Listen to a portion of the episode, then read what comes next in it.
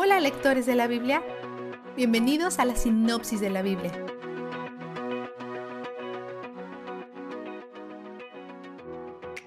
Mañana tendremos un descanso de instrucciones de sacrificio y escucharemos de algunos humanos. Pero hoy Dios continúa con las leyes para las ofrendas por el pecado. Les muestra la distinción entre cometer un pecado y hacer algo que vuelva inmunda a una persona. Ser inmundo no es un pecado, por lo que no requiere ofrenda o sacrificio, solo requiere que se purifiquen, se bañen o pasen tiempo aislados. Esta ley casi siempre se relaciona con algo higiénico. Hacemos cosas como esto hoy en día, poniendo en cuarentena a las personas cuando son contagiosas.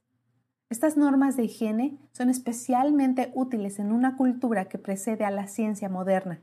Por ejemplo, es una buena idea no tocar los cadáveres ni comer carne después de un cierto periodo de tiempo. No todas las leyes de limpieza son así de sencillas y científicamente lógicas, pero algunas lo son. Por ejemplo, algunas de las leyes de limpieza se relacionan con la sangre. Si bien esto puede ser higiénico, probablemente sea más simbólico. La sangre puede ser un símbolo confuso en el Antiguo Testamento. Simboliza vida y muerte.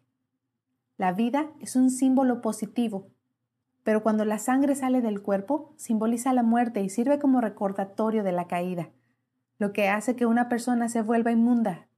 Dios está en el proceso de recrear el Edén, por lo que las cosas inmundas deben distanciarse. Ser inmundo no tiene la intención de ser una situación permanente o un símbolo de vergüenza. Todos somos inmundos en algún momento. No es pecaminoso ni terminal. Vemos la frase, esa persona será eliminada de su pueblo.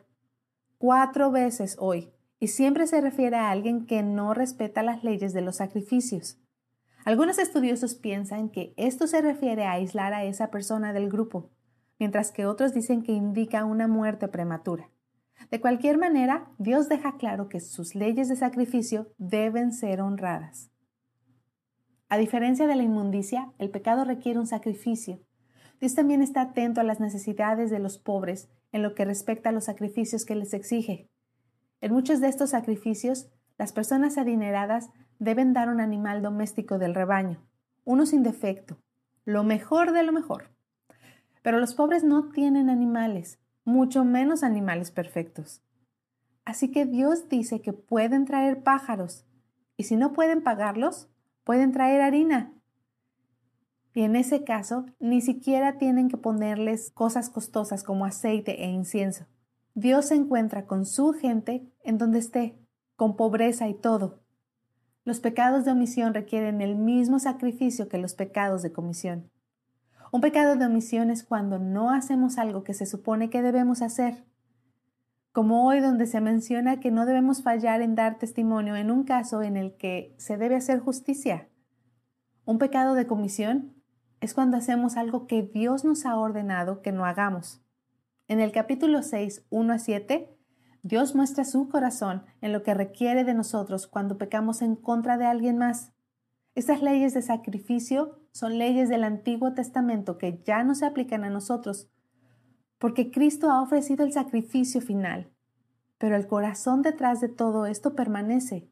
El pecar contra otra persona requiere que los israelitas no solo ofrezcan algo a Dios, sino también a la persona contra la que pecaron.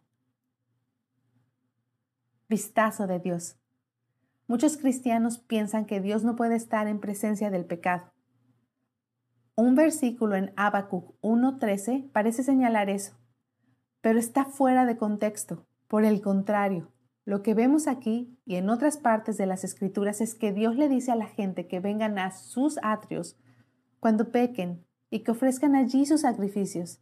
Les dice que se acerquen más cuando pequen. Desde el principio de la humanidad, los pecadores han estado huyendo de Dios, tratando de esconderse, y Él nos ha estado persiguiendo, diciéndonos que nos acerquemos. Dios no solo puede estar en presencia del pecado, sino que puede evitarlo. Está en todas partes. Y en el primer capítulo de Job, los hijos de Dios y Satanás Vinieron a hablar con Dios en lo que parece ser el salón de su trono. ¿El mal no lo asusta ni lo amenaza? Todo lo que no es Dios es menos que perfecto, así que está acostumbrado. No se corrompe por la presencia del pecado. Si lo hiciera, tendría que ponerse en cuarentena permanente, lejos de todos nosotros para siempre. En cambio, nuestro Dios construye intencionalmente su hogar en medio del pecado. Él sabe que los pecadores no pueden arreglarse a sí mismos. Él no tiene miedo, no le teme a tu pecado. Él pagó por tu pecado porque quiere estar cerca de ti.